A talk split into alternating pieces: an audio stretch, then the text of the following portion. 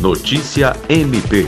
Acatando a tese do Ministério Público do Estado do Acre, a primeira vara do Tribunal do Júri condenou os dois responsáveis pelo assassinato a facadas de Maurício Silva, ocorrido em fevereiro de 2019 no bairro Dom Giocondo. Apesar do resultado, o órgão ministerial vai recorrer da sentença para aumentar as penas impostas aos condenados.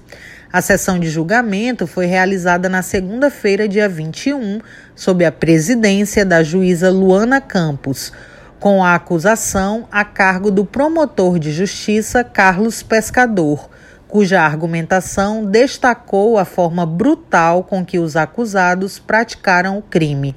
Os jurados consideraram culpados os réus pelos crimes de homicídio qualificado e pertencimento à organização criminosa. Na fixação da pena, um deles foi sentenciado a quase 24 anos de prisão o outro deverá cumprir a pena de pouco mais de 15 anos. Andréa Oliveira, para a Agência de Notícias do Ministério Público do Acre.